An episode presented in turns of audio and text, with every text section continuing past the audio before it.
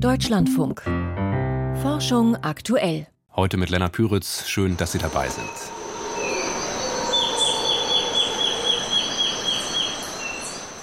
Das sind Aufnahmen aus einem Wald in Ecuador. Erkennen Sie die Vogelarten am Gesang? Das hat ein Forscherteam auch dafür ausgebildete Fachleute gefragt und dann verglichen, wie gut KI-Modelle die Tierstimmen erkennen. Wie die künstliche Intelligenz dabei abgeschnitten hat, hören Sie gleich in dieser Ausgabe von Forschung aktuell. Aber bevor es in den ecuadorianischen Wald geht, schauen wir erst nach Großbritannien, denn auch dort dreht sich seit gestern einiges um das Thema künstliche Intelligenz. Denn die britische Regierung hat zum AI Safety Summit geladen, einer internationalen Konferenz in Bletchley Park in der Nähe von London, die heute zu Ende geht. Dort, wo Codeknacker im Zweiten Weltkrieg deutsche Funksprüche entschlüsselt haben, sind jetzt Fachleute aus Politik, Zivilgesellschaft und von Computer- und Technologiefirmen zusammengekommen, um über die Gefahren durch künstliche Intelligenz zu beraten.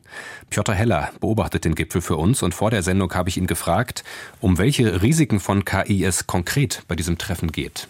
Bei diesem britischen Treffen geht es um die ganz großen Risiken und da kann man zwei Felder unterscheiden. Das eine ist spezifische KI, also zum Beispiel Systeme zur Pharmaforschung, die konkrete Aufgaben haben, sagen wir mal Wirkstoffe entwickeln. Und das Risiko hier ist natürlich, dass Übeltäter sowas missbrauchen, um biologische oder chemische Waffen zu entwickeln. Und das zweite Feld ist das, was bei dem Treffen so unter Frontier AI zusammengefasst wird. Das sind modernste und zukünftige KI-Systeme, die verschiedene Dinge können. So wie ja das Sprachmodell GPT, über das ja alle reden, auch ähm, schreiben kann, aber auch programmieren oder medizinische Zusammenhänge finden. Was für Risiken könnten oder werden denn konkret von diesen Systemen ausgehen? Das ist eben die offene Frage, die die Teilnehmer des Treffens eingrenzen wollen. Das Problem hat Ian Hogarth gestern gut illustriert. Er leitet eine KI-Taskforce der britischen Regierung und er hat erklärt, dass die ganzen Fortschritte, die wir in den letzten Monaten gesehen haben und die ja wirklich beeindruckend waren, dass die schon im nächsten Jahr in den Schatten gestellt werden könnten von neuen KI-Systemen, die derzeit trainiert werden. Die dürften zehnmal mehr Rechenleistung haben und zu den größten Projekten in der Technologiegeschichte gehören, sagt er. Und da können verschiedene Risiken entstehen. Propaganda, die solche Systeme verbreiten oder auch Science-Fiction-mäßige Szenarien, wonach sich die Systeme unserer Kontrolle entziehen. Die Einschätzung des Gipfels ist derzeit, es gibt da viel Unsicherheit, was die Systeme können werden und was die Risiken sind. Mhm, aber was kann denn der Gipfel da jetzt konkret beitragen? Oder anders gefragt, kann man sich überhaupt vor etwas schützen, das man nicht versteht, das man noch nicht absehen kann? Was der Gipfel geschafft hat, ist ein breiter Konsens bei dem Thema. Da sind ja Vertreter aus der Industrie, aber auch aus 28 Ländern, darunter USA, China, Saudi-Arabien und auch aus der EU. Und diese Länder haben eine Erklärung unterzeichnet, zusammen an diesen Risiken zu arbeiten. Konkret mehr Transparenz bei den Fähigkeiten von KI-Systemen durchsetzen oder auch Maßstäbe schaffen, mit denen man die Systeme beurteilen kann. Aber man muss auch sagen, äh, da stehen jetzt keine konkreten Maßnahmen drin, wie man das erreichen soll. Und gerade beim Konkreten wird's tatsächlich schwer. Ich nehme mal zwei Herausforderungen, die die Teilnehmer besprochen haben. Mhm. Angenommen, man entscheidet sich irgendwann für so ein Moratorium bei der Entwicklung von KI-Systemen, also eine Pause. Wie soll man das durchsetzen? Und das andere ist, wie geht man mit Open Source um, also mit quelloffener Software, an der jeder mitarbeiten kann? Die lässt sich kaum kontrollieren, wenn sie mal in der Welt ist. Also können Sicherheitsvorkehrungen da überhaupt greifen? Man hat ja im Vorfeld dieses Gipfels von Fachleuten die Kritik gehört, dass dieser Gipfel sich zu stark auf potenzielle zukünftige Risiken konzentriert und dabei die konkreten Risiken, die es heute schon gibt, so ein bisschen aus dem Blick verliert. Sind die Teilnehmenden des Gipfels darauf eingegangen? Ja, genau. Das ist also diese Kritik. Äh, wir haben heute schon KI, die, was ich, äh, Jobbewerber diskriminieren kann oder zu Arbeitslosigkeit führt. Und die Frage ist, lenkt so ein Gipfel nicht davon ab? Ähm, darauf ist die Vizepräsidentin der EU-Kommission, Vera Jourova, gestern eingegangen. Sie hat gesagt, dass sie diesen Unterschied nicht sieht und dass Maßnahmen, um den heutigen Risiken zu begegnen, sie nannte mehr Transparenz, Risikomanagement oder so eine öffentliche Aufsicht über die Systeme, dass diese Maßnahmen auch helfen werden, mit den ungewissen Risiken der Zukunft umzugehen. Und wie das weitergeht, werden wir jedenfalls in sechs Monaten sehen. Da steht das nächste Treffen an in Südkorea. Piotr Heller über den AI Safety Summit in England, bei dem es um Risiken und Gefahren durch künstliche Intelligenz geht. Und im nächsten Beitrag schauen wir auf die Chancen, die KI bietet. Schwarzkehltrogon, Weißbrust, Ameisenwürger oder roter Knickzehenlaubfrosch. Klangvolle Namen von zwei Vogel- und einer Amphibienart, die in den Wäldern Ecuadors leben. Große Gebiete dieser artenreichen Tropenwälder sind in der Vergangenheit abgeholzt worden. Doch es gibt auch Flächen, die wieder bewaldet werden wie sich die Artenvielfalt dort über die Zeit erholt. Das hat jetzt ein Team mit Hilfe künstlicher Intelligenz untersucht. Und zwar anhand von Vogelgesang und Froschquaken. An der im Fachmagazin Nature Communications erschienenen Studie war auch Jörg Müller beteiligt. Er ist Professor am Lehrstuhl für Tierökologie und Tropenbiologie der Universität Würzburg. Und vor der Sendung habe ich ihn gefragt, wie er darauf gekommen ist, Artenvielfalt mit Hilfe von KI zu erforschen. Ja, ich bin seit vielen Jahrzehnten selbst Waldornithologe, laufe also durch Wälder und kartiere Vögel oder habe das sehr viel in meiner Vergangenheit gemacht. In den Tropenwäldern kommt man da ganz schnell an die Grenzen, weil es dort einfach so viele Stimmen gibt, also so viele Vogelarten, die unterschiedliche Stimmen machen, aber dann auch die verschiedenen Froscharten etc. Und dort war mein Gefühl, wir brauchen etwas Neues, Zusätzliches, was diese Komplexität besser abgreifen kann. Und da war die Hoffnung, könnte KI uns da helfen. Tropen haben Sie jetzt schon angesprochen. In Ihrer Studie haben Sie mit Ihrem Team sogenannte Soundscapes von Wiederbewaldungsflächen in Ecuador untersucht. Was genau haben Sie da gemacht? Ja, wir haben einen Gradienten untersucht, der von noch aktiven Weideflächen und Kakaoplantagen über 40 Jahre Wiederbewaldungswälder bis hin zu Primärwäldern gereicht hat. Dort haben wir auf über 40 Plots zeitgleich Soundrekorder aufgestellt und den Sound simultan überall gleich aufgenommen. Und mit diesen Daten haben wir dann drei Analyseschritte unternommen. Erstens haben wir sogenannte Soundindizes errechnet. Die beziehen sich einfach auf die Verteilung der Frequenzen über die Zeit und lassen Rückschlüsse auf Biodiversität zu. Dann sind wir hergegangen und haben Experten aus Ecuador gewonnen die uns die Vogelarten aus den Soundfiles sowie die Amphibienarten bestimmen konnten. Und als drittes haben wir bestehende KI-Modelle von über 70 Vogelarten aus der Region herangezogen und getestet, wie gut diese heute schon sind. Was waren denn dann die wichtigsten Ergebnisse? Also wie gut erkennt diese KI die Tierstimmen? Das Ergebnis war verblüffend. Tatsächlich waren nur dieses Subset von Arten, also diese gut 70 Vogelarten, die die KI identifizieren konnte, hervorragend geeignet, diese Lebensgemeinschaften abzubilden. Das heißt, dieses sind wahllos aus der Gesamtgemeinschaft herausgegriffene Vogelarten und die, obwohl es nur gute 70 Arten waren, zeigen in ihrer Zusammensetzung exzellent, wie sich die Lebensgemeinschaften verändern. Also im Wesentlichen waren die Ergebnisse aus den Gesamterfassung durch die Experten mit Fröschen, mit allen Vogelarten und die Ergebnisse aus den KI-Bestimmungen sehr hoch miteinander korreliert. Und das war sehr erstaunlich und sehr befriedigend und zeigt, dass wie viel Potenzial in KI steckt. Stichwort Potenzial. Was kann denn künstliche Intelligenz tatsächlich leisten, um zu verfolgen, wie sich diese Wiederbewaldungsflächen mit der Zeit entwickeln, wie sie sich erholen. Das System erfasst ja zum Beispiel nur Arten, die eben charakteristische Geräusche von sich geben. Das ist vollkommen richtig.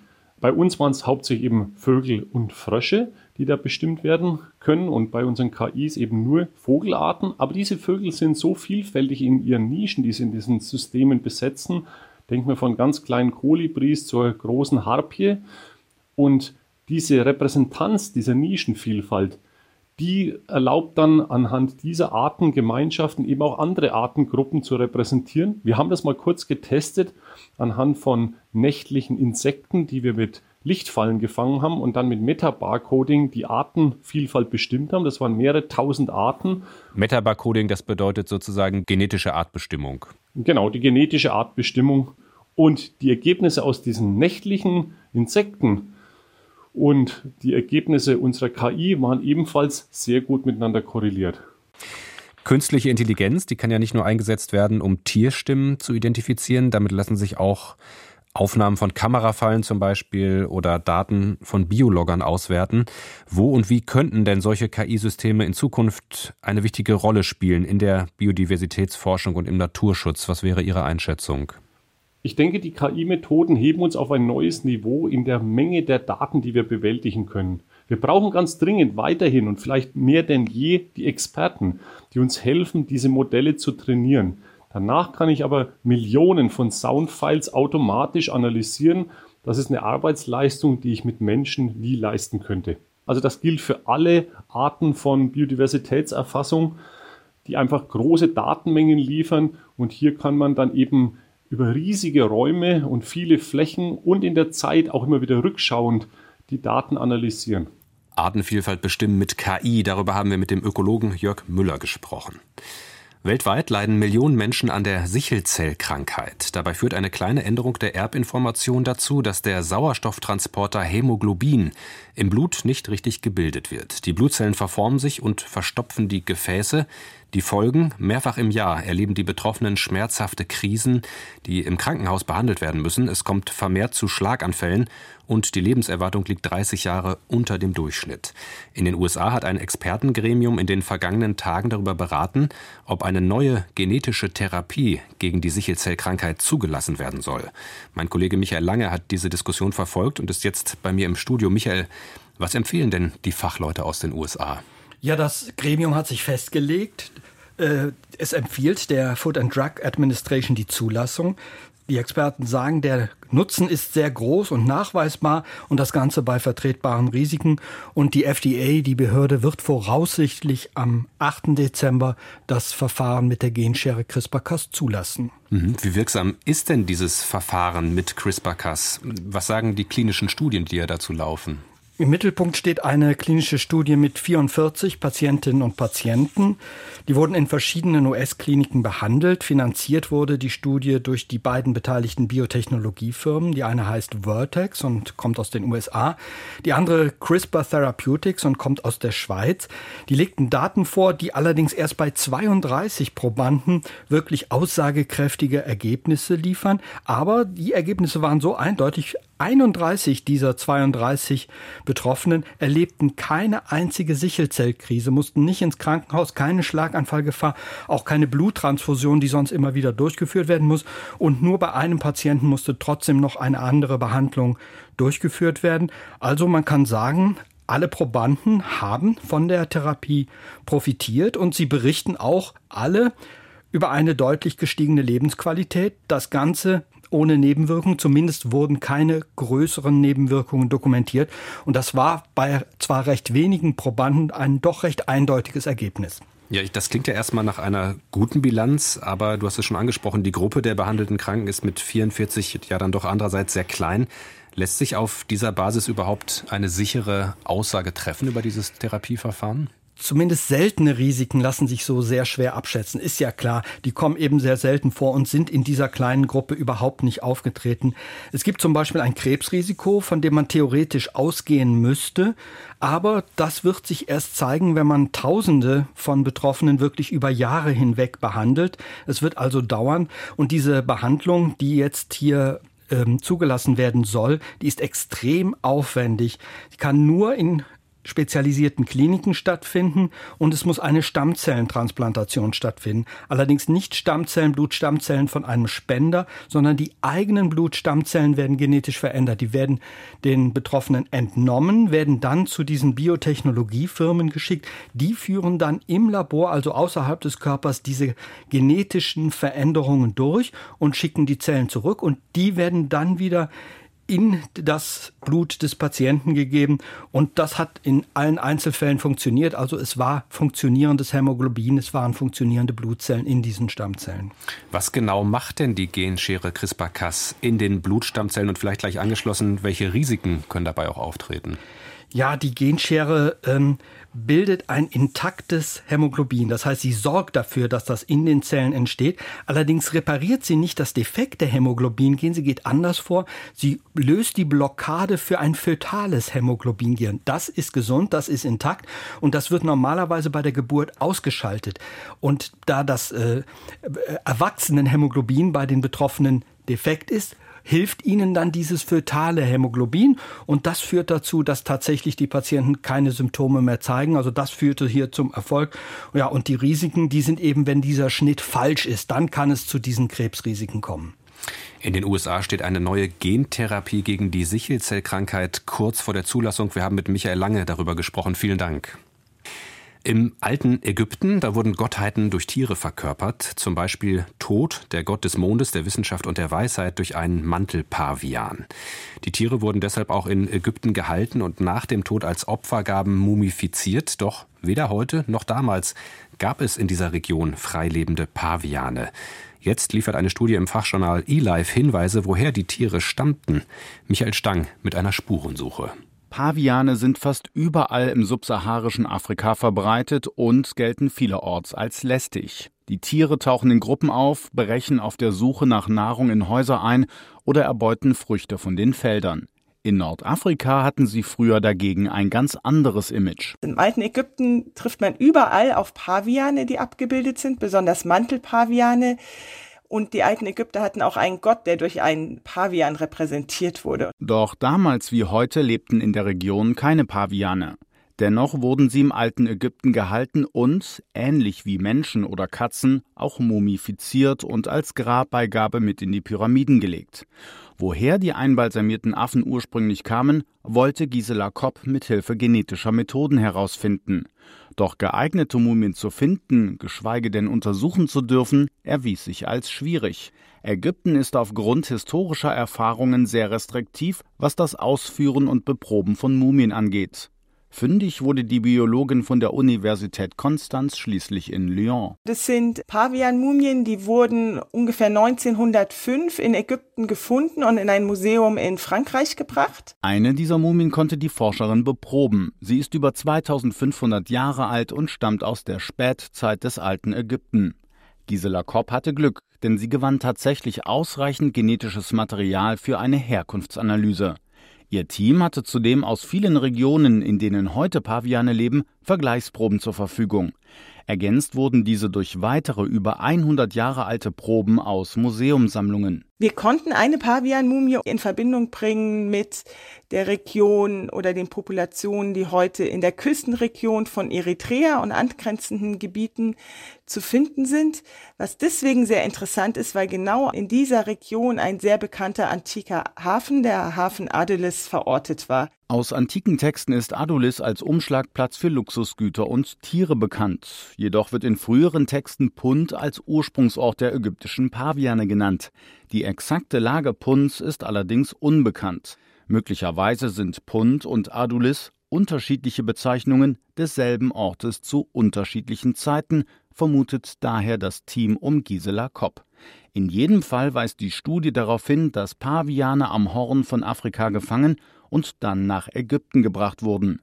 Diese Erkenntnisse decken sich mit früheren Studien, die stabile Isotopen verwendet haben, um die Pavianmumien geografisch zu verorten. Man geht davon aus, dass die Paviane auch über mehrere Generationen dort in Gefangenschaft gehalten und gegebenenfalls auch gezüchtet wurden, eben um dieser Gottheit zu huldigen und Opfergaben bereitstellen zu können. Den Tieren wurden damals bereits zu Lebzeiten die Eckzähne entfernt, da Paviane Menschen damit erheblich verletzen können.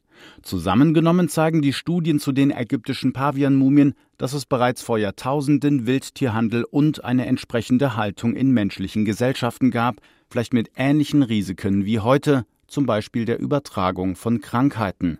Doch nicht nur in historischer Hinsicht liefert die Studie neue Erkenntnisse. Von nichtmenschlichen Primaten hatten wir bisher kaum Analysen, die in die Richtung gehen, vor allem weil nichtmenschliche Primaten in Regionen vorkommen, wo die Erhaltung von DNA sehr schwierig ist. Und unsere Studie ist jetzt eine der ersten, die es eben schafft, aus so altem Material eines nichtmenschlichen Primaten genügend DNA zu isolieren und zu untersuchen. Ein Beitrag von Michael Stang war das. Und von jahrtausendealten ägyptischen Pavian-Mumien zu den Wissenschaftsmeldungen von heute. Und dafür ist Lucian Haas bei mir. Im Erdmantel gibt es möglicherweise Überreste eines anderen Urplaneten. Nach einer gängigen Theorie ist der Mond bei der Kollision der Urerde Gaia mit einem Planeten namens Theia entstanden. Und zwar vor mehr als vier Milliarden Jahren. In einer Studie im Fachblatt Nature schreiben Wissenschaftler nun, tief im Mantel der Erde könnten noch Überreste von Theia vorhanden sein.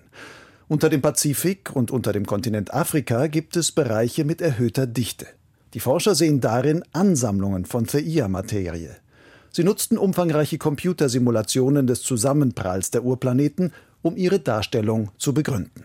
Die Erderwärmung könnte vehementer ausfallen als gedacht. Das ist die Quintessenz einer Studie, die ein Team rund um den US-amerikanischen Klimaforscher James Hansen im Fachjournal Oxford Open Climate Change veröffentlicht hat.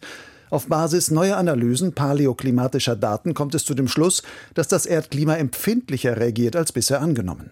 Eine Verdoppelung des CO2-Gehaltes könnte demnach zu einem globalen Anstieg der Temperatur um 4,8 Grad Celsius führen, Deutlich mehr als die 3 Grad Celsius, die der Weltklimarat IPCC für dieses Szenario bisher veranschlagt. Um diese Entwicklung aufzuhalten, reicht es nach Ansicht der Studienautoren nicht mehr aus, nur die Treibhausgasemissionen zu reduzieren. Man müsse verstärkt darüber nachdenken, die Erde mit Methoden des Geoengineerings für eine Weile gezielt zu kühlen. Zum Beispiel könnten Schwefelaerosole in der oberen Atmosphäre versprüht werden, um einen Teil der einstrahlenden Sonnenenergie abzublocken. Solche Ideen werden unter Klimaforschern bisher noch sehr kontrovers diskutiert. Fische haben keine Mandeln. Aber offenbar ein anderes Organ, das eine vergleichbare Rolle im Immunsystem spielt. Beim Menschen sind die Mandeln gespickt mit Immunzellen. Sie dienen der Erkennung und ersten Abwehr von Krankheitserregern, die über Mund und Nase in den Körper gelangen. Das Immunsystem von Fischen ähnelt dem des Menschen in vielerlei Hinsicht. Mandeln hingegen gibt es allerdings nicht. US-amerikanische Forschende berichten in Science Advances über eine Entdeckung bei Zebrafischen. Tief in den Kiemen fanden sie Strukturen, in denen ebenfalls alle möglichen Immunzellen gehäuft vorkommen. Vermutlich erfüllen sie die gleiche Abwehrfunktion wie die Mandeln. Seesterne sind ganz Kopf. Seit jeher rätseln Biologen, wo bei einem Seestern so etwas wie ein Kopf sitzt. Am ungewöhnlichen Körperbau mit fünf Armen lässt sich das nicht erkennen, weshalb manch einer gar postulierte, Seesterne seien halt kopflose Organismen. Forschende der Stanford University haben Genaktivitätsmuster untersucht, die die Entwicklung junger Seesterne steuern. Die Gensignaturen ähnelten denen, die auch bei anderen Organismen die Kopfentwicklung bestimmen. Solche, die für die Ausbildung von Rumpf oder Schwanz verantwortlich sind, fehlten hingegen fast völlig. Entwicklungsbiologisch betrachtet sind Seesterne demnach keine kopflosen Körper, sondern eher körperlose Köpfe. Ohnmacht wird von speziellen Nervenzellen gesteuert. Warum Menschen in manchen Situationen ohnmächtig werden und vorübergehend das Bewusstsein verlieren, ist noch immer ein medizinisches Rätsel. Forschende der University of California San Diego haben nun eine überraschende Erklärung gefunden. Bei Experimenten mit Mäusen entdeckten sie im Vagusnerv eine besondere Klasse von Neuronen, die Signale vom Herzen in Richtung Hirnstamm senden. Aktivierten die Forscher gezielt diese Neuronen, verringerte sich schlagartig die Blutversorgung des Mäusehirns und Teile davon schalteten regelrecht ab. Wodurch diese Neuronen im realen Leben aktiviert werden, muss weiter erforscht werden. Sternzeit, 2. November die Bochumer Herbsttagung wird 40. Am Samstag pilgern wieder Himmelsfans nach Bochum. Dort findet die legendäre Boheta statt, die Bochumer Herbsttagung der Amateurastronomen. Es ist bereits die 40. Ausgabe dieses jährlichen Treffens, das die Vereinigung der Sternfreunde und die Ruhr-Universität veranstalten. An Astronomie Interessierte präsentieren aktuelle Beobachtungen und diskutieren neueste Trends beim Bau von Teleskopen und Zubehör. Zur Boheta kommen zum einen Sternfreundinnen und Freunde, die einfach des Vergnügens wegen mit bloßem Auge, Fernglas oder Teleskop an den Himmel blicken. Zum anderen sind dort nahezu professionell ausgestattete Amateure vertreten, die auf wissenschaftlich hohem Niveau arbeiten. Traditionell werden die Preise der Reif-Stiftung für Amateur- und Schulastronomie vergeben. Sie gehen an Projekte, die sich gezielt an Kinder und Schüler richten, um sie für den Kosmos und Wissenschaft und Forschung zu begeistern. Der Reif-Vortrag behandelt die Zusammenarbeit von Profis und Amateuren. Geht es um die Suche nach erdnahen Asteroiden, die Überwachung junger Sterne in der Milchstraße oder die Aktivität von Galaxienkernen, so leisten Amateure wichtige Beiträge zur Forschung. Eine kleine Ausstellung, auf der Beobachtungen und Instrumente präsentiert werden, rundet die Veranstaltung ab. Wenn das Wetter im Herbst nicht gerade ideale Beobachtungsbedingungen bereithält, dann findet die Astronomie eben im Saal statt. Für Deutschlands Amateurastronomie ist die Boheta geradezu ein himmlisch schöner Pflichttermin. Und mit diesem Blick in den Weltraum bzw. nach Bochum endet diese Ausgabe von Forschung aktuell. Mein Name ist Lennart Püritz. Danke fürs Zuhören und bis bald.